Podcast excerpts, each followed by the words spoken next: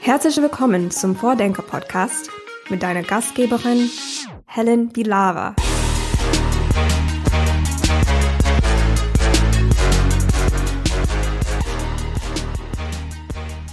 Für digitale Innovation brauchen wir Daten. Und für nachhaltige Stadtentwicklung und für kluge Entscheidungen in Bezug auf Stadtentwicklung brauchen wir auch Daten. Das ist ja eigentlich allen klar. Trotzdem gibt es aber immer noch viele Datensilos.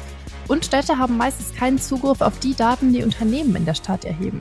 Unsere heutige Vordenkerin arbeitet daran, dieses Problem zu lösen. Adriana Groh leitet aktuell beim Think Tank The New Institute ein Projekt in Kooperation mit der Stadt Hamburg.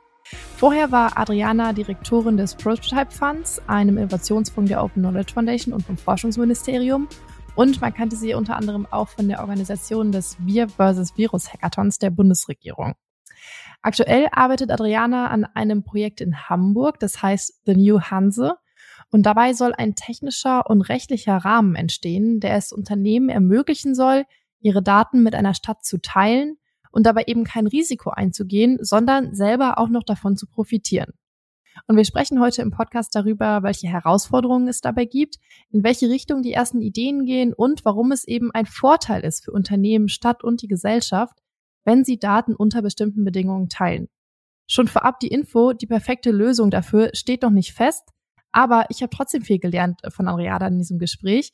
Auch darüber, wie eben ein solcher Rahmen experimentell, offen und gemeinsam mit unterschiedlichen Beteiligten und Perspektiven erarbeitet werden kann. Ich wünsche euch also sehr viel Spaß beim Zuhören. Ja, hallo Adriana und herzlich willkommen im Vordenker-Podcast. Hallo, danke für die Einladung. Sehr, sehr gerne. Wir haben ja schon mal gesprochen. Äh, können wir vielleicht an der Stelle kurz verraten für den Tagesspiegel Background. Und genau, da habe ich eben gedacht, dass dieses Thema kollaborative Datennutzung auch einfach ein super gutes Beispiel für offene Innovation ist. Deswegen umso schöner, dass wir das heute nochmal unter dieser Perspektive besprechen können. Ähm, und zum Einstieg habe ich immer eine Frage vom letzten Gast, also aus der vorherigen Podcast-Folge. Und da habe ich gesprochen mit ähm, der Mobilitätsforscherin Julia Jaras. Und sie wollte vom nächsten Gast wissen, Mich würde interessieren, unter welchen Voraussetzungen sie in eine autoarme oder autofreie Stadt ziehen würde. Also wie müsste diese autofreie Stadt aussehen, ähm, dass sie sagt, da ziehe ich hin.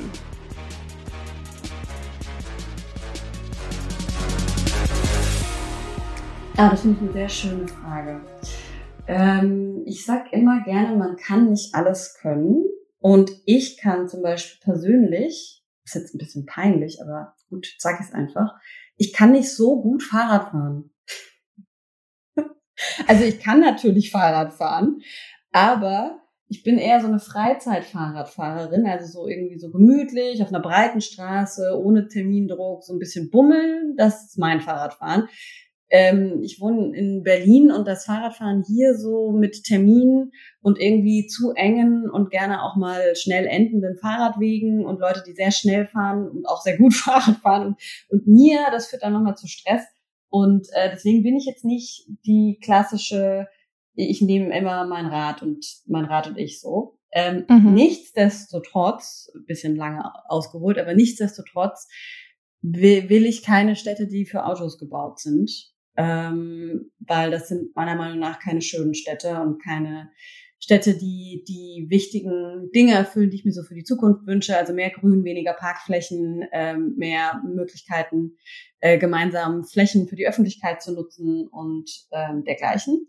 Also für mich müsste es so aufgeteilt sein, dass wir dezidierte Autoinfrastruktur haben und beibehalten, weil wir die immer meiner Meinung nach auch brauchen werden für irgendwie ähm, Menschen, die darauf angewiesen sind, für schwere Transporte, wo man kein Lastenrad gut nehmen kann oder für Krankentransporte und dergleichen. Und den ganzen Rest bauen wir aus mit öffentlicher, äh, mit öffentlichem Verkehr und ähm, und, und so kleinere, so Mikromobilität, ne? also irgendwie Scooter und Fahrradfahrer und Fußgänger, das gehört, glaube ich, nicht zur Mikromobilität, aber ja, also bisschen zerschachteln, aber im Positiven. Und nicht überall sind Autos und manchmal dürfen sie nirgendwo hin, aber meistens sind sie überall, sondern eher umgedreht. Wir haben dezidierte Autostraßen anstatt dezidierte Fuß, äh, Fahrradstraßen.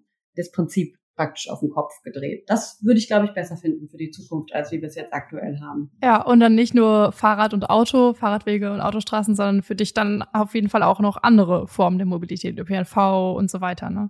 Genau, genau. Also ich finde, wir sind da ja auch viel am Experimentieren mit so Shared Services und und und äh, in Hamburg wurde, äh, Entschuldigung, in Berlin wurde jetzt meiner Meinung nach auch der in meiner Informationslage nach der Bergkönig auch wieder eingestellt. Aber so die Frage, wie wir ähm, mit so geteilten Fahrten, und das muss ja auch nicht immer nur privatwirtschaftlich organisiert sein, eben wie beim Bergkönig ähm, auch, dass wir da gucken, wie können wir denn äh, die, die Städte mit den umliegenden Landkreisen und auch in den Städten besser ähm, verbinden.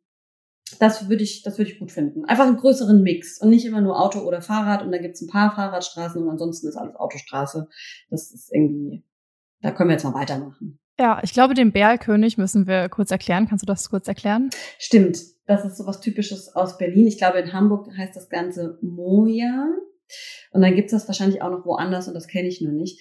Ähm, und ich kann es auch nicht komplett erklären. Es war nur ein Service, den ich sehr gerne genutzt habe, nämlich von den Berliner Verkehrsbetrieben zusammen mit einem anderen ähm, Anbieter ein so ein Minivan, äh, mehrere davon natürlich, die in der Stadt rumgefahren sind und die man per App sich ordern kon bestellen konnte.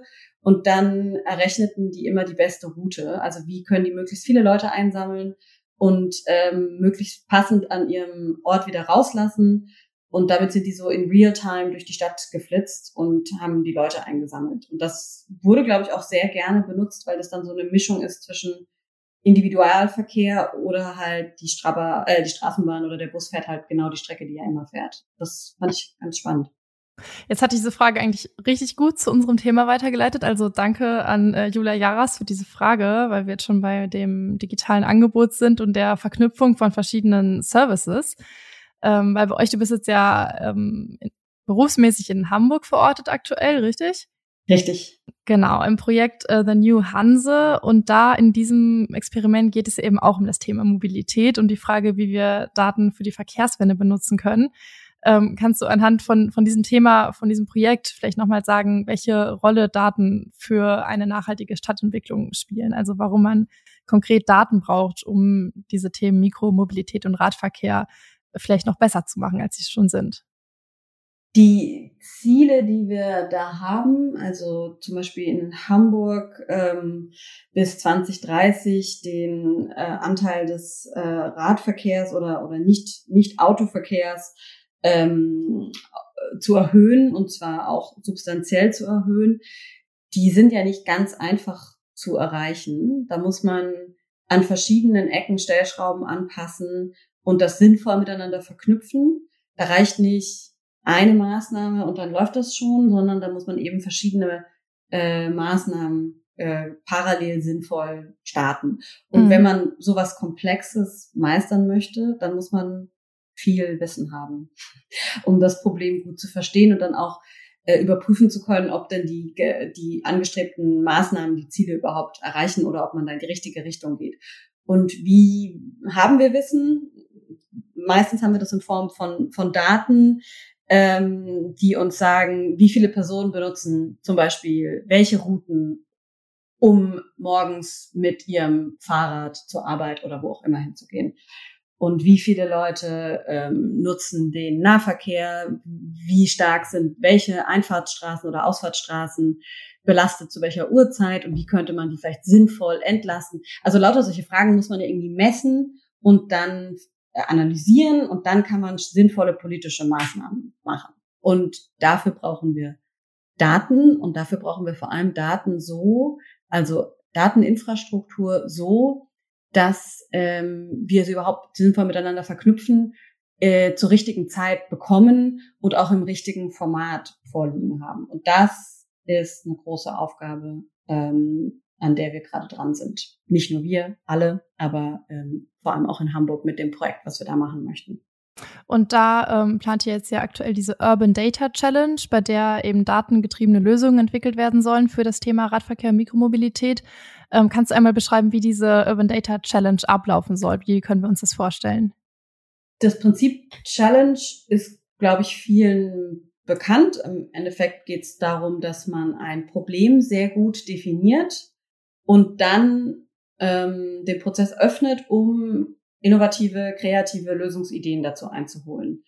Ähm, ich sage also nicht, ich habe hier einen Bedarf und dafür schreibe ich jetzt oder dafür will ich jetzt genau diese Lösung haben, sondern ich sage, ich habe hier ein Problem, das sieht so und so aus. Und jetzt würde ich gerne ganz viel Input bekommen, wie ich dann am sinnvollsten dieses Problem lösen kann. Das ist eigentlich ein Challenge-Prinzip.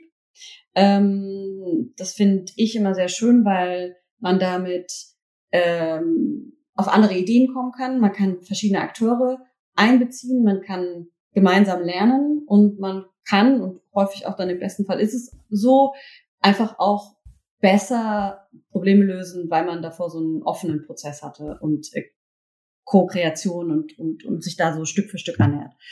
Und mit der Urban Data Challenge im Bereich Mikromobilität, im Fokus stehen da Fahrraddaten, aber auch äh, andere Mikromobilität, also zum Beispiel diese Scooter, diese Elektroscooter, ähm, soll es jetzt darum gehen, die Frage, wie schaffen wir es, den, ähm, den, den Anteil von solchen VerkehrsteilnehmerInnen äh, in Zukunft zu erhöhen, damit Städte nachhaltiger äh, und, und weniger vom individual mobilisierten Verkehr geprägt werden.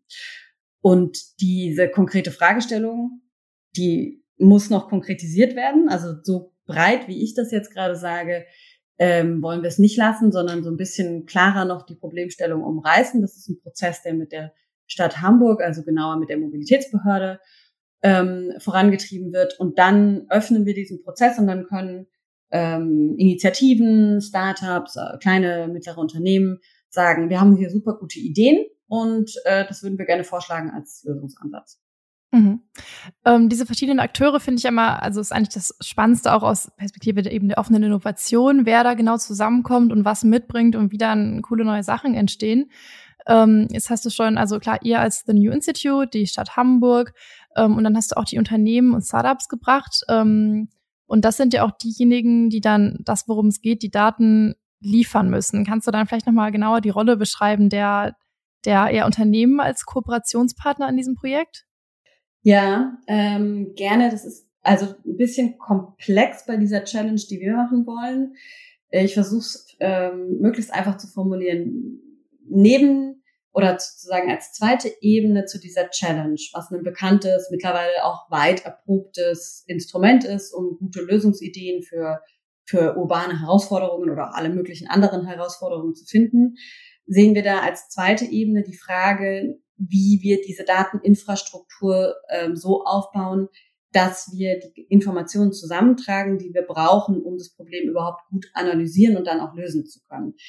Ähm, Hamburg hat die Urban Data Plattform und teilt schon sehr viele Daten, ähm, die von allen genutzt werden kann. Die kann man, kann man da abrufen. Das sind also, also, also Open Data ähm, über die Stadt Hamburg. Jetzt ist die Frage, wie schaffen wir das, dass nicht nur, sage ich mal, die, öffentliche Daten von der Stadt öffentlich geteilt werden, sondern auch, dass der große Schatz an Daten, die ein Unternehmen haben, ähm, dass wir auch den so öffnen, dass er zugänglich ist für, für andere und dass das in einer Art und Weise passiert, die für alle fair und nachhaltig ist. Mm, vor allem, wenn man den Satz noch dazu ja auch bedenkt, dass die Unternehmen ihre Daten oft sammeln können, weil sie ja die öffentlich finanzierten Strukturen benutzen. Also ne, die nutzen Straßen und andere Dinge und dadurch können sie ihre Services anbieten und dadurch sammeln sie wiederum Daten und die sollten dann im besten Fall so wieder geöffnet werden, damit wir daraus Mehrwert ziehen können. Ähm, wir suchen also gerade und sind da schon auch in Gesprächen ähm, Datenpartner, so nennen wir die mal, die es spannend finden, ein Problem im öffentlichen Interesse äh, zu behandeln und die sagen, wir haben dafür relevante Datensets und auch für uns als Unternehmen wäre es eigentlich vorteilhaft, wenn wir einen Weg finden, wie wir diese Daten teilen. Und zwar dann auch nicht nur in, sag ich mal so, One-on-One, -on -one, also äh, exklusiv nur mit der Stadt, sondern auch mit noch dritten Akteuren.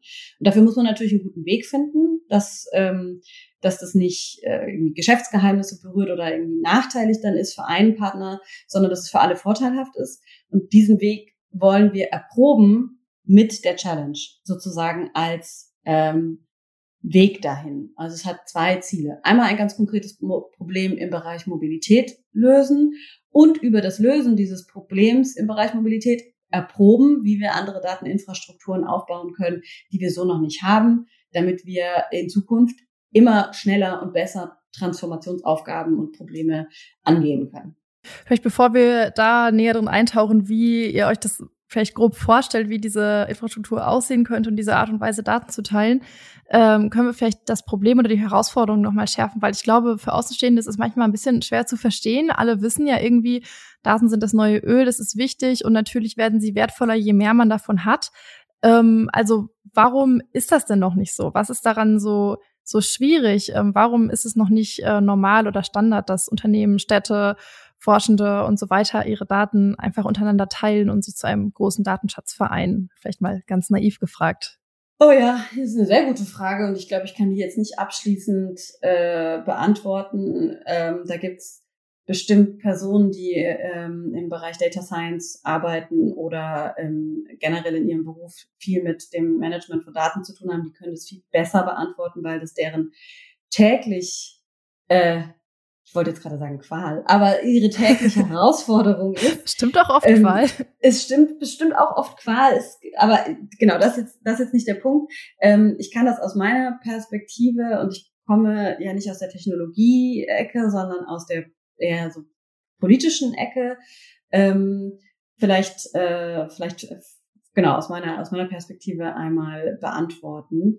Zum einen glaube ich, es gibt bei manchen noch ein falsches Verständnis von, ähm, von Daten an sich. Also es ist eben nicht eine Ressource, wenn ich sie habe, dann kannst du sie nicht haben oder wenn du sie hast, dann habe ich sie nicht mehr, sondern das können gleichzeitig sehr viele Gruppen nutzen, ohne dass mir davon was weggenommen wird. Das ist ja schon mal was anderes als, ich sage jetzt mal Öl. Ähm, weil wenn ich es dir gebe, dann hast du es und ich habe es nicht mehr. Und das ist ja nicht der Fall. Also es ist ein eigentlich ein Gemeingut, wenn man es so sehen möchte, was wir sinnvoll teilen und verwalten müssen, weil dann viel mehr Wert entsteht, auch ähm, als wenn es nur ich habe. Das macht, das ist kein Vorteil. Wenn nur ich das habe, bringt mir das nicht immer was, manchmal schon leider. Deswegen ähm, werden manche Daten eben auch nicht geteilt, weil man dann da Wettbewerbsvorteile drin sieht.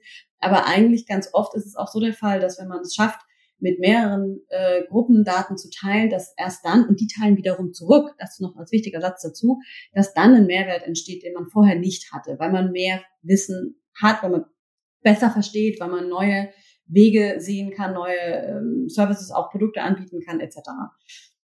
Und ich glaube schon, dass das immer mehr verstanden wird, dass auch verstanden wird, dass es nichts bringt, wenn man eine riesige Flut an Daten hat, aber vielleicht selber auch gar nicht die Kapazitäten oder äh, Möglichkeiten, das, die dann auch sinnvoll zu nutzen, sondern dass man sich da zusammentun muss mit unterschiedlichen Kompetenzen und unterschiedlichen ähm, Wissensständen. Und jetzt kommt dann eben die spannende Frage, okay, wie machen wir das so? Weil dann vielleicht auch bei verschiedenen Akteuren die, die Sorge entsteht, ja, aber wenn ich das jetzt nur mache und die anderen aber nicht, dann habe ich nur Nachteil und die anderen zwar einen Vorteil, aber ich nicht. Und da die, den Weg zu finden, wie schaffen wir das denn, dass wir da gemeinsam vorwärts gehen und lernen und bessere Wege finden, ähm, das, das ist, glaube ich, ein großer Knackpunkt. Und das ist wiederum auch der Grund, warum wir sagen, anstatt jetzt theoretisch an diese Frage, welche Dateninfrastruktur brauchen wir, um die großen Transformationsaufgaben in Städten meistern zu können, ähm, anstatt das theoretisch zu, zu, zu betrachten, sagen wir, okay, lass doch einfach mal ganz konkret an einem Projekt, an einem Problem testen, ob wir das nicht besser hinbekommen, wenn wir sagen, wir teilen dafür unsere Daten und dann gucken wir gemeinsam, wie wir damit arbeiten und wie wir das überhaupt machen, dieses Teilen so, dass es für alle gut funktioniert.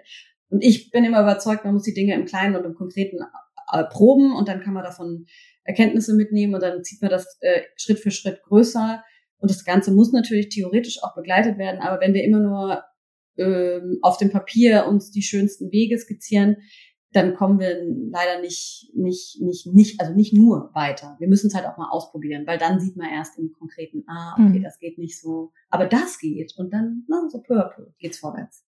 Jetzt hast du dieses Thema äh, Wettbewerbsvorteil oder eben Nachteil schon kurz erwähnt, also aber auch sehr viele ja, wieder Gegenargumente genannt, warum es sich eben doch lohnt. Aber ich glaube, schon, dass viele vielleicht so aus Unternehmen oder Startups da so ein bisschen zusammenzucken und sich denken, na ja, mein ganzes Geschäftsmodell baut aber darauf auf, dass ich diese Daten sammle und sie vielleicht verkaufe. Und ähm, also das ist ja eigentlich auch schon ein sehr, sehr großer Hinderungsgrund, kann ich mir vorstellen, oder? Dass dieses, dieses Argument sehr häufig fällt in Gesprächen mit Unternehmen. Wie läuft es denn bei euch aktuell in den, du hast ja gesagt, ihr verhandelt gerade mit, mit Unternehmen, die vielleicht da mitmachen wollen bei dieser Challenge und ihre Daten teilen. Hast du da schon erste Erfahrung? Ja, und ich würde jetzt sagen, dass es, dass es gar nicht so häufig ist, wie man vielleicht denkt, dass da äh, so Dagobert Duck Mentalität mit meine Daten gehören mir und niemand mhm. anderes mhm. darf sie anfassen ähm, okay. vorherrscht, sondern schon, dass verstanden wird, ähm, das könnte, das könnte echt hilfreich sein, wenn wir da einen, einen, einen guten Weg finden und auch wirklich für, für, für mich als Unternehmen ähm, äh, businessrelevant sein und mir einen Vorteil verschaffen, wenn wir, wenn wir da gemeinsam äh, ähm, Wissen teilen, weil wir dann Innovationspotenzial erschließen, was wir vorher noch nicht hatten. Das zum einen, aber zum anderen muss man vielleicht auch dazu sagen, wir müssen ja nicht immer sofort Maximallösungen anstreben. Also wir können ja auch sagen, wir machen das mit Gewissen. Äh, sowieso bei personenbezogenen Daten ist es ja sowieso nochmal was ganz anderes. Und aber auch bei anderen Datensätzen muss man ja nicht sagen, okay, wir teilen jetzt sofort alles, sondern dann teilt man halt erstmal so peu à peu ähm, das, was schon, was man irgendwie mit wenig Schmerzen schon mal so als, als Anfangsschritt äh, machen könnte. Und dann hat man damit seine erste Runde an Erfahrungen gemacht und dann öffnet man vielleicht noch weitere Datensets, die man, die man auch noch ähm, hat, aber wo man vielleicht mehr Schmerzen empfindet oder mehr Sorgen hat als Unternehmen, dass man dann ähm, äh, nachteilig, äh, also benachteiligt wird am Markt oder, oder dergleichen. Ähm, das lernen wir auch gerade alles und das müssen wir auch in Gespräch eben mit Unternehmen lernen, weil am Schluss ist es ja so, dass es für alle funktionieren muss, ähm, für eine öffentliche Verwaltung, für eine Stadtgesellschaft, ne? ich rede jetzt immer auch mit der Perspektive für, für, für zum Beispiel Stadt Hamburg und für die Unternehmen, die dort ansässig sind und Dienstleistungen anbieten und äh, natürlich irgendwie wettbewerbsfähig sein müssen. Und deswegen führen wir da schon lange und auch noch für eine Weile Gespräche, weil das richtig zu verstehen und da alle Perspektiven ähm, gut miteinander zu integrieren, ist absolut entscheidend dafür, dass es langfristig gut funktionieren kann, wenn wir so eine neue Dateninfrastruktur oder so eine, so eine Idee für eine Dateninfrastruktur aufbauen wollen. Ich würde jetzt noch kurz auf das Thema gesetzliche Vorgaben ähm, eingehen, weil das ja so ein bisschen ähm, ja noch eine andere Art und Weise ist, vielleicht an Daten zu kommen. Also mhm. im Bereich Open Data gibt es ja für den öffentlichen Sektor natürlich gesetzliche Vorgaben, dass eben Daten von öffentlichem Interesse geteilt werden müssen. Und mhm. auch in Richtung Unternehmensdaten gibt's ja so die ein oder andere Bestrebung, da ähm, ranzukommen. Barcelona ist ja ein prominentes Beispiel und verpflichtet Unternehmen, die öffentliche Aufträge bekommen, ihre Daten dann mit der Stadt zu teilen. In Deutschland gibt's da ja auch erste Städte, die, die sowas versuchen. Ähm, wie siehst du diese Bestrebung, quasi über, über solche Verpflichtungen, ähm, ja, Unternehmen dazu zu bringen, Daten zu teilen?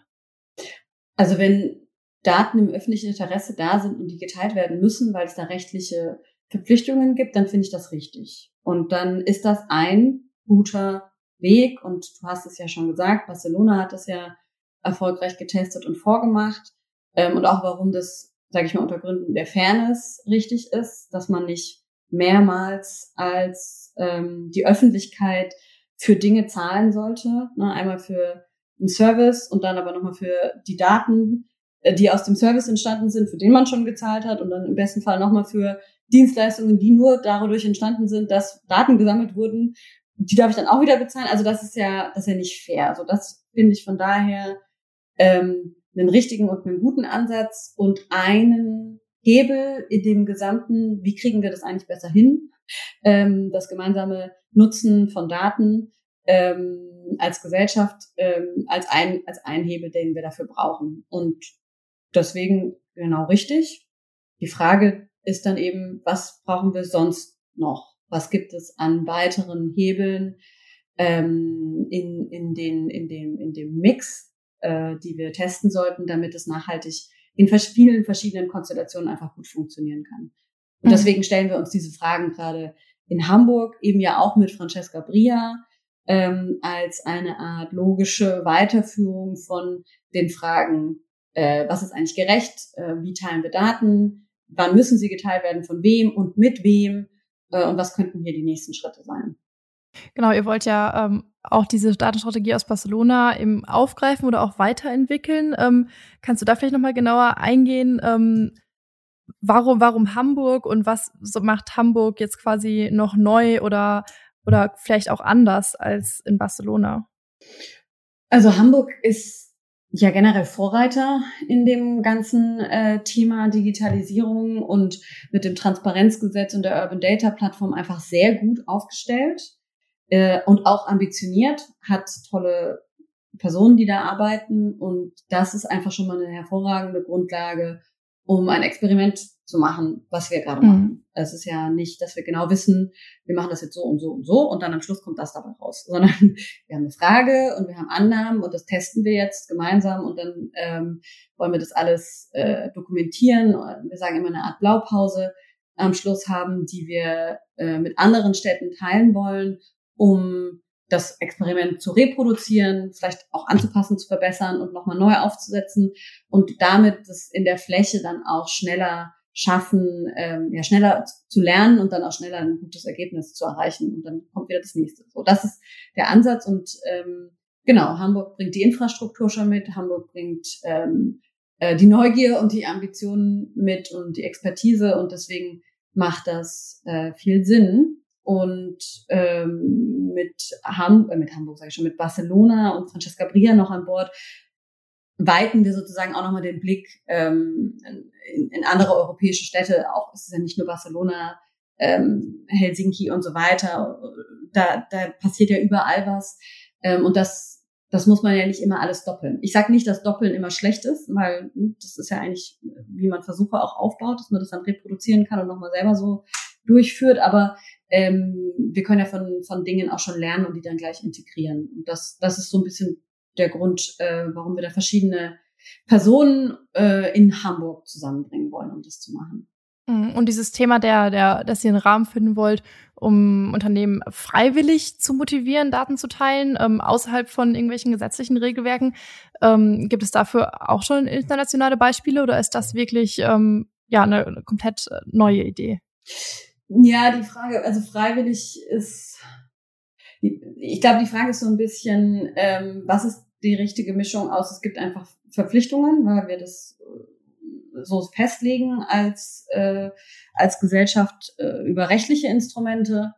Und was sind Dinge, die aus einem hohen Eigeninteresse äh, von, von, von Unternehmen auch selber vorangetrieben werden? Und wie kombinieren wir das so, dass das gut, ähm, dass das nicht gegeneinander läuft, sondern miteinander läuft? Und ich meine, Freiwilligkeit hört sich dann immer an nach, naja, machen wir oder machen wir halt nicht. Was ich jetzt sagen würde, was anderes ist als das machen wir zu einem Teil, weil wir dazu verpflichtet sind und zu einem Teil, weil wir es auch selber auf jeden Fall brauchen und wollen, weil wir einen Mehrwert für uns drin sehen. Und wenn man das, also wenn man letzteres gut miteinander kombiniert, dann finde ich, ist es eigentlich die schönste Lösung. Ähm, klar, regulativer Rahmen wichtig, aber wenn das immer gegeneinander läuft, dann wird es halt immer Möglichkeiten oder wird immer sehr viel Energie darauf verschwendet werden, wie man diesen Rahmen umgehen kann. Und da von vornherein zu überlegen, wie man das gut miteinander kombiniert, na, kann man jetzt sagen, ist, das ist auch ein naiver Ansatz, aber das finde ich, sollte man immer versuchen. Und wenn es nicht funktioniert, dann hat man immer noch den regulativen Rahmen. Aber dieses auf, von vornherein auf Augenhöhe mal miteinander sprechen und dann gucken, was dann ein schöner Lösungsweg ist zwischen allen beteiligten Akteuren, das würde ich immer gerne versuchen.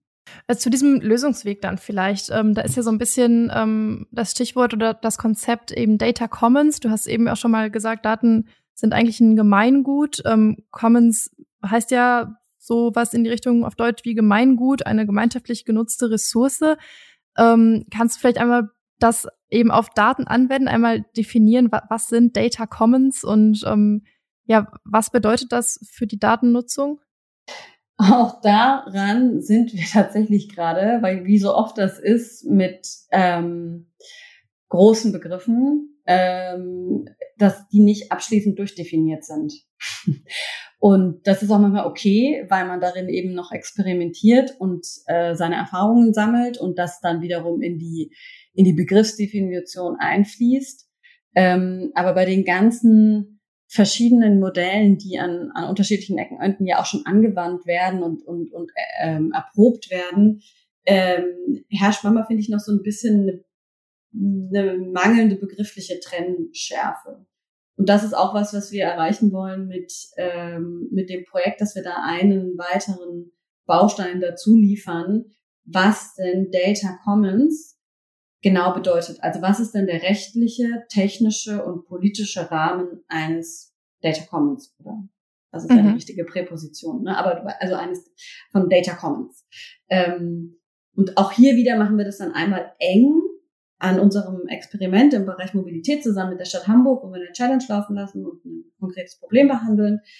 Und dann gibt es das natürlich ähm, auch theoretisch schon breiter. Da gibt es verschiedene spannende Forschungsgruppen an renommierten Universitäten auf europäischer Ebene, die sich mit dem Thema befassen. Und da denken wir, entsteht ein Mehrwert, wenn man das dann kombiniert. Ne? Also einmal die theoretische Annäherung Data Commons und einmal die aus der Praxis erprobte ähm, Annäherung an Data Commons, wo man am Schluss ganz genau sagen kann, das war der technische, das war der rechtliche und das war der politische Rahmen. Das haben wir hier einmal aufgeschrieben in so einer Art Blaupause. Und das nehmen wir jetzt mit und schärfen damit den Begriff ähm, für die nächsten Schritte in diesem Bereich. Weil wir haben das eigentlich noch nicht. Also im Medizinbereich ähm, gibt es dafür Ansätze, aber ansonsten ist es nicht etwas, was jetzt schon dauernd äh, benutzt oder angewandt oder, oder ganz klar durchdefiniert verwendet wird. Und da sehen wir genau eine Aufgabe drin, das auch noch zu leisten. Mhm, aber vielleicht können wir uns den, den Begriff trotzdem noch ein bisschen äh, nähern in der Abgrenzung zu Open Data, also offenen Daten, weil ihr seid jetzt ja per se erstmal kein Open Data Projekt. Also die, diese Daten aus der Open Data Challenge werden ja, so wie ich das verstanden habe, nicht ähm, offen auf der ähm, Datenplattform der Stadt Hamburg allen zur Verfügung stehen, oder? Genau, es ist vielleicht eine, mm, ein weiterer Baustein auch hier. Um, ich würde jetzt nicht sagen eine Weiterentwicklung oder was, was Paralleles, sondern wieder eine, ein, eine Möglichkeit in den Optionen, wie man es besser machen kann, als es gerade jetzt ist. Ähm, der Hintergrund ist hier zu sagen, wie schaffen wir es, dass wir einfach mehr Daten besser miteinander teilen für die Öffentlichkeit, für die Verwaltung und aber auch für Unternehmen. Und Open Data ist da ein Ansatz. Äh, der reicht aber vielleicht nur so und so weit, bis zu dem Moment eben, wo wir dann Datensets nicht öffnen, die äh, nicht mehr streng unter öffentliches Interesse fallen, ähm, und die äh, bei Unternehmen liegen und dann dort einfach nur von ganz wenigen benutzt werden können. Oder auch woanders liegen können, aber halt nicht öffentlich sind. Und dann gibt es eine Mischung aus Gründen, warum die nicht, nicht als offene Daten äh, geteilt werden können und aber auch wollen. Und hier würde man dann anbieten, okay, wir haben einen Rahmen, der ist irgendwie fair, den haben wir erprobt und jetzt immer wieder verfeinert, der ist rechtlich und technisch einmal durchdefiniert. Ähm, und der ermöglicht es dann einfach, dass wir mehr Daten äh, erschließen, die sonst als offene Daten nicht erschlossen werden würden. Aber mit diesem technischen und rechtlichen Rahmen schaffen wir eben einen faireren, eine fairere Grundlage, oder nicht fairer, aber eine, die dann erstmal funktioniert. Das muss ja auch nicht das Ende dann von der Geschichte sein, wie wir besser Daten miteinander teilen können. Vielleicht finden wir danach noch einen besseren Ansatz, der noch offener ist als das äh, Data Commons Setup. Aber es wäre halt ein weiterer Schritt in die richtige Richtung äh, unserer Meinung nach. Hm, also Data Commons quasi nicht als, als Rückschritt oder als, als weniger als Open Data, sondern eher als einen Fortschritt vielleicht. Alles, was wir nicht als Open Data kriegen, kann man vielleicht mit Data Commons zumindest ein Stück weit öffnen. Könnte man das so sagen? Ja, eine Ergänzung. Ne, also ich würde es mhm. jetzt nicht als Rückschritt sehen wollen, weil das, was wir da jetzt, also es geht ja nicht um offene Daten, die wir offen haben, die haben wir ja offen. Und es geht auch nicht um den Ansatz, ähm, alle Daten, die man öffnen kann, sollten geöffnet werden. Es geht eher darum, was machen wir denn in so Grauzonen, wo wir ähm, sagen, das sind irgendwie Daten aus der privaten Wirtschaft, die irgendwie durch deren Services erhoben worden sind, die jetzt auch nicht äh, strikt unter, das ist irgendwie öffentliches Interesse fallen, aber das ist ja auch nicht abschließend durchdefiniert. Das ist ähm, gerade jetzt mit dem ähm, European Data Act dann ja auch so eine Frage, wie kriegen wir das, wie definieren wir das denn durch? Daten, die im öffentlichen Interesse sind, die müssen offen sein. Ja, da gibt es, glaube ich, ganz viele Fragen im Konkreten dann, wann das so ist und wann nicht. Aber ich bin keine Juristin und das können andere dann vielleicht auch besser erklären. Aber ja, also ein, es ist vielleicht nicht ein Fortschritt, sondern es ist einfach ein, ein eine Ergänzung, eine, nochmal eine Option, wie, wie du schon gesagt hast, wie wir noch mehr Daten besser nutzen können, die wir gerade noch nicht offen haben und wo es schwer wird, ähm, sie einfach als offene Daten zur Verfügung zu stellen. Ähm, das ist jetzt dann ja vielleicht eher so der technische Aspekt von diesem technisch-regulatorischen oder technisch-rechtlichen Rahmen, ähm, weil eben technisch gibt es nicht für alle Zugriff auf diese Daten, die wir teilen, sondern eben nur für bestimmte Gruppen, denen wir den Zugriff zu im Rahmen von Data Commons ähm, gewähren. Ähm, was wären denn dann so ja die die rechtlichen Rahmenbedingungen? Wie kann ich mir das vorstellen? Sind das dann irgendwelche Auflagen für alle, die diese Daten nutzen oder ähm, was müsste da quasi noch dazukommen, bis auf die Zugangsbeschränkung? Ja, da muss man vielleicht noch dazu sagen, die Zugangsbeschränkung, das man möchte ja auch nicht irgendwie so ähm, so eingezäunte Bereiche in die Open Data Landschaft setzen und da dürfen dann irgendwie nur die rein, wo wir sagen, die dürfen rein und wer ist auch wir, so also Ne, das, das ist nicht das Ziel, sondern eher, dass es halt ganz klare Rechte, Rechte und Pflichten gibt und die sind für alle gleich im Sinne von, die sind für alle fair. Und ähm, wenn man diesen Rechten und Pflichten zustimmt, dann nutzt man dieses, dieses Commons. Und das ist, das ist die, kniffligste Frage ja eben an dem Ganzen. Wie findet man diese Rechten und Pflichten, was ich jetzt immer gesagt habe, technische und rechtliche Rahmenbedingungen, ähm, ähm, die dann mehr ähm, Akteure dazu motivieren, Daten zu teilen und gleichzeitig trotzdem auch noch fair und zugänglich sind für andere weitere Akteure, die, ähm, die dann ein Interesse dran haben, also auch Zivilgesellschaft, also Dritte einfach. Ähm, und mit den rechtlichen Fragen haben wir gerade Unterstützung. Äh, da gibt's Expertinnen dazu, die ähm, sich schon sehr lange genau mit diesen Fragen beschäftigen und die das jetzt für uns wieder nicht auf der theoretischen Ebene generell, wie könnte das ausschauen, sondern ganz konkret in unserem Fall, wie machen wir das in Hamburg, ähm, angucken und mit uns gemeinsam dann diesen technischen Rahmen für das Data Commons äh, Experiment in Hamburg entwickeln, was wir dann im Anschluss eben teilen wollen, damit sich andere angucken können. Ähm, mehr kann ich dazu leider nicht sagen, weil zum einen ist das ziemlich komplex und mir fehlt das ordentliche Vokabular dafür, aber vor allem auch, weil genau wie bei den ganzen anderen Themen, die ich angeschnitten habe, das eben gerade ähm, am Entstehen ist und das ist immer so das Ding am Experimentieren, wenn man nicht alles von vornherein festlegt, wie es läuft, dann könnte ich jetzt ein paar Dinge teilen, die sind dann aber vielleicht in äh, drei Wochen auch schon wieder falsch, weil wir eben gerade ähm, am Explorieren sind und ja. in Diskussionsrunden und das dann am Schluss alles teilen, wenn wir es ähm, durchexerziert haben. Dann lass uns doch mal annehmen, ihr habt diesen Rahmen jetzt gefunden und durchdefiniert und äh, es gibt diese, diese Bedingungen und Unternehmen lassen sich darauf ein ähm, teilen ihre Daten mit der Stadt. Äh, Dritte können, wenn sie diesen Bedingungen zustimmen, eben auch an diese Daten kommen. Ähm, dann würde ich jetzt gerne noch mal so ein bisschen die, die, die Vorteile ähm, noch näher äh, beschreiben, die dann für die einzelnen Beteiligten bestehen. Ähm, weil auf den ersten Blick sieht es dann ja immer noch so ein bisschen einseitig aus. Also die Unternehmen geben eben Daten ab, ähm, damit irgendwie Startups oder BürgerInnen etwas daraus entwickeln können, von dem dann vielleicht die Stadt profitiert oder wodurch sie bessere Entscheidungen treffen kann. Äh, vielleicht nochmal so auf den Punkt gebracht, warum lohnt sich das trotzdem auch für die Unternehmen, die ja erstmal im ersten Schritt etwas abgeben? Ja, weil genau das ist, das ist sozusagen der, der Hack. Also anstatt dass jetzt nur das Unternehmen, ein Unternehmen teilt seine Daten in einem einzelnen Vertrag mit der Stadt oder die Stadt teilt eben generell ja offen. Das ist, das schafft ja nicht wirklich viel Mehrwert, außer für die beiden beteiligten Parteien. In einem Common wäre ja die Idee, dass ich als Unternehmen meine Daten teile in einem Rahmen, der aber äh, so fair ist, dass ja alle anderen, die dort meine Daten, meine geteilten Daten dann benutzen, auch wiederum ihre Daten zurückteilen.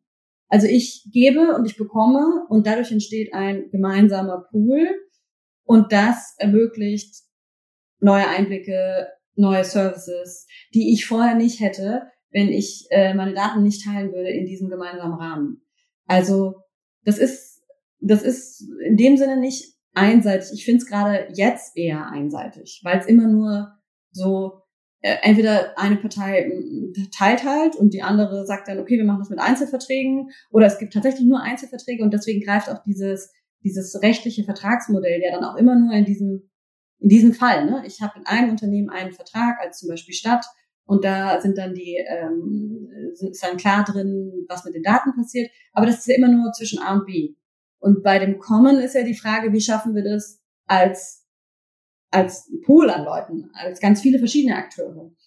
Ähm, und das ist der spannende. Also in, der spannende Punkt ist in dem Moment, wo Dritte dazukommen. Und nicht nur Dritte natürlich, sondern Vierte, Fünfte und Sechste mhm. auch noch. Und wenn alle unter den gleichen Rechten miteinander ähm, ihre Datensets öffnen. Und dann, dann wird spannend. Innerhalb dieses Ökosystems, wo ähm, wo es eben ein Geben und Nehmen gibt. Was ist denn mit, äh, mit mir als Dritte, als Bürgerin, die vielleicht nicht direkt was zu geben hat, weil ich nicht selber auf einem großen Datenschatz sitze, aber gerne auch davon profitieren würde. Ähm, kann ich an diese Data Commons Daten dann trotzdem teilnehmen oder bin ich dann von dieser Nutzergemeinschaft ausgeschlossen? Habe ich, hab ich davon auch irgendeinen Vorteil? Also auf jeden Fall soll es ähm, nicht so sein, dass, dass da die Zivilgesellschaft ausgeklammert ist, gar nicht. Ich hätte vielleicht schon früher sagen sollen, dass gerade ähm, die, sag ich mal, erste Herausforderung, die wir uns angucken, das B2G äh, Data Sharing ist, also Business to Government. Und wir hier in diese Fragestellungen reingucken, gerade weil die eben, äh, glaube ich, knifflig sind und, und auch sehr relevant. Und da gibt es diese Ansätze mit, ne, es gibt einfach äh, Vertragsbedingungen, aber wir so ein bisschen schauen wollen, okay, was gibt es denn darüber hinaus noch? Wie kann man das gemeinschaftlich schaffen? Und das ist das ist eben schon, wie, wie ich jetzt die ganze Zeit schon versuche, oder wo ich jetzt die ganze Zeit schon so in vielen Worten äh, erkläre, das ist ja eine knifflige Herausforderung. Das heißt, Zivilgesellschaft ist da ein Stück weit ausgeklammert, aber nicht ähm, böswillig, sondern eher, weil ich glaube, die Frage, wie man als äh, Privatperson oder als Bürgerin der Stadt Hamburg ähm, auch von einem Data Commons äh, profitiert, ähm, nicht so kompliziert ist wie die Frage, wie schaffen wir B2G Data Sharing ähm, äh, anders als es bisher läuft. Und noch dazu äh, ist es ja nicht so, dass ich als Bürgerin oder als Zivilgesellschaft nicht auch Daten beitragen kann. Es gibt ja spannende Citizen Science Projekte und ähm, darüber auch äh, sehr interessante Datensets, die gesammelt und erschlossen werden von der Stadtgesellschaft für die Stadtgesellschaft sozusagen ähm, die dann auch wiederum in so einem Data Commons geteilt werden könnten mit äh, den anderen beteiligten Akteuren. Aber das ist gerade nicht die erste Herausforderung in, in dem Projekt, sondern ähm, eine mitgedachte weitere Komponente, die wir, die wir integrieren. Ähm, aber gerade Fokus liegt darauf, wie schaffen wir es denn anders als bisher äh, zwischen Unternehmen und der Stadt ähm, sinnvoll Datenaustausch zu schaffen. Ähm, vielleicht können wir denn damit dieses Thema Urban Data Challenge und euer konkretes Experiment so ein bisschen ähm, abschließen und wir bleiben alle hochgespannt, äh, was dabei rauskommt und wie dieses Modell aussieht und ja, was dann auch. für eine große Lösung entsteht, äh, wenn eben ja mehr Unternehmen mehr Daten teilen und aus dieser Kombination etwas Neues entstehen kann. Vielleicht auch nur eine kleine Lösung, muss ich jetzt gerade. Ne? Erwartungsmanagement ist immer ganz wichtig. Und ähm, das ist ja immer das Witzige, alle wollen irgendwie äh, Innovationen und Experimente, aber keiner will scheitern. Äh, wir auch nicht natürlich. Aber man muss einfach gucken, wie es läuft und was man am Schluss hat. Und das Schöne ist ja bei, ähm, bei offenem Wissen und offenen Innovationen auch äh, Geschichten des Scheiterns oder eine Geschichte von, also so klappt es schon mal nicht, sagen wir es doch mal so, Scheitern ist so ein böses mhm. Wort, ist ja auch ein Mehrwert. Ähm, also am Schluss wollen wir natürlich was präsentieren, was ein guter Vorschlag ist, wie es funktionieren kann. Aber wir werden bestimmt auch ein paar Sachen dazu schreiben können, wie es schon mal nicht funktioniert. Und das bringt ja auch schon mal was. Genau, ich wollte eigentlich genau darauf eingehen, auf das, oh, was ihr dann vielleicht ja. äh, schreibt äh, und was, was man daraus lernen kann, weil ich das eigentlich gerne noch äh, zum Schluss mit reinbringen wollte, so was, was vielleicht dann für andere Städte daraus entsteht, weil in eurer Projektbeschreibung heißt es ja auch, dass so eine europäische Initiative entstehen soll, sich ausgehend von Hamburg vielleicht ein Netzwerk von digital fortschrittlichen Metropolen entwickelt. Ähm, kannst du diese Idee von diesem Transfer vielleicht noch mal ein bisschen näher beschreiben? Ja, gerne, weil das finde ich eigentlich mit den, den schönsten Punkt so persönlich. Ähm, weil wie, wie bringt man Wandel voran? Eigentlich immer, indem man Wissen teilt und sich vernetzt und dann gemeinsam lernt. Äh, so meine, meine Auffassung. Das heißt, ähm, wir machen einmal ein konkretes Mobilitätsprojekt in Hamburg, also ein Problem definieren, wollen eine Lösung finden. Und das wollen wir auch, dass das gut funktioniert. Challenges sind ja erprobte Methoden, wie schon gesagt. Und das ist einmal ganz konkret für Hamburg. Und der Mehrwert darüber hinaus ähm, ist dann eben, dass wir damit diese Dateninfrastruktur teilen und äh, diese Idee für eine Dateninfrastruktur teilen und erproben ähm, und danach äh, das, was wir gelernt haben, in den, sag ich mal, so bekannten Formaten, ausgehend von Hamburg, mit anderen Städten äh, diskutieren und weiterentwickeln wollen. Ne? Da macht man dann wahrscheinlich Treffen und Konferenzen und, und, und dergleichen dafür ähm, und reproduziert im besten Fall diesen Ansatz ähm, äh, in, an anderen Orten, um da wieder dann das nächste, die nächste Runde an, an äh, Erkenntnissen einzusammeln. Soweit der, der Vorschlag und der Ansatz. Und wir sprechen da, Francesca Bria ist ja auch hervorragend vernetzt, schon äh, mit verschiedenen ähm, Personen auch dazu. Es ist natürlich so ein bisschen die Kür von der Pflicht. Jetzt müssen wir erstmal unsere Learnings einsammeln und unsere Experimente machen und ähm, die schwierige nitty-gritty Arbeit von Praxisprojekten bewältigen, weil da kommen ja immer die ganzen Schmerzpunkte rein, ähm, sag ich immer jedenfalls. Also auch in der Theorie kann es knifflig werden, aber Papier ist ja oft geduldig. Äh, was alles so nicht geht und geht, ist dann eher im, in der Praxis. Ähm, genau, und dafür äh, gibt es ja auch schon eine Reihe, es gibt ja auch die Cities Coalition for Digital Rights. Ähm, das hat ja auch Francesca Brea ins Leben gerufen. Da sind schon viele spannende andere Städte dabei. Ähm, so über solche Netzwerke, das müssen wir auch nicht alles neu aufbauen ähm, und, und solche Kreise, in denen sich Städte ja eh auch jetzt schon vernetzen, das passiert ja bereits schon, wollen wir dann sprechen. Und auch auf EU-Ebene gibt es äh, einen großen Bedarf und ein großes Interesse an eben solchen Praxisprojekten. Also die ganzen Policy-Richtlinien, die da entstehen, ähm, die brauchen auch ein bisschen Unterfutter dann im Konkreten. Und auch da denken wir, können wir schon mal einen, einen, äh, einen Mehrwert dazu liefern, indem wir einfach mal ausprobieren und anwenden und dann wieder auf die Theorie zurückfüttern. Dann ähm, würde ich dir jetzt noch die Chance geben, noch mir eine Frage mitzugeben, weil ich weiß, dass du sehr viele offene Fragen hast. Ähm, und eine Frage kannst du jetzt gerne noch stellen, die ich dann äh, an die Person im nächsten Podcast weitergebe am Anfang. Mich würde ähm, interessieren, wie eine klimaneutrale Stadt ausschaut. Jetzt nicht unbedingt nur im Bereich Mobilität, sondern so ganz konkret mal skizziert. Wie schaut eine Straße aus in der Stadt der Zukunft? Das ist doch, das, doch, das finde ich eine schöne Frage. Wie, schaut, wie schaut eine konkrete Straße aus in äh, der Stadt von morgen? Ähm, das Bild würde ich gerne mal von der nächsten Person gemalt bekommen in meinem Kopf, weil die Bilder, die ich so kenne, ähm, ich sage jetzt mal so Stichwort Flugtaxi und Glasfassaden, die finde ich ganz furchtbar. Ich hätte gern andere. Das ist jetzt natürlich schon so ein bisschen geprimed auf die Frage hin. Ne? Alles klar. Ja, ich frage das einfach mal ganz offen und äh, bin gespannt, welches Bild dann äh, gemalt werden wird. Ähm, also danke dafür. Danke dir für deine Zeit, dass du uns euer Projekt vorgestellt hast. Äh, und deine Gedanken geteilt hast. Wir sind gespannt. Ich bin gespannt, wie die Ergebnisse aussehen werden. Ähm, ja, hoffe, dass alle HörerInnen was mitnehmen konnten dafür, welche Rolle vielleicht das Teilen von Daten auch für offene Innovation spielt und wie sowas grob funktionieren könnte. Sendet uns gerne Feedback oder Anregungen ähm, oder auch gerne Erfahrungen, die ihr selber mit dem Thema habt. Und ähm, meldet euch gerne bei uns. Ansonsten bis in zwei Wochen zur nächsten Vordenker-Folge.